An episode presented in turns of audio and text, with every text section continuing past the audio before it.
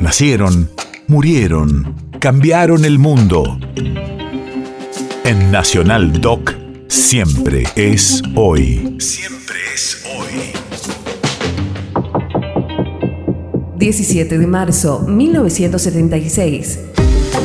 Hace 46 años, el presidente de la Unión Cívica Radical, Ricardo Balbín, pronuncia un discurso por cadena de radio y televisión, convocando a la unidad nacional. Radio de la memoria. Como líder de la oposición, se dirige al país por la cadena nacional de radio y televisión para advertir los peligros institucionales, haciendo un llamado a la unidad y al diálogo de los argentinos.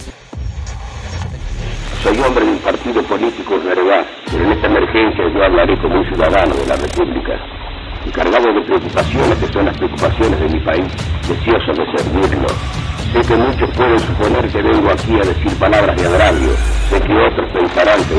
palabras de protesta. Hace tiempo que estoy diciendo que hay que dejar el pasado atrás y mirar para adelante, no tanto por nosotros, sino por una importante juventud argentina que espera.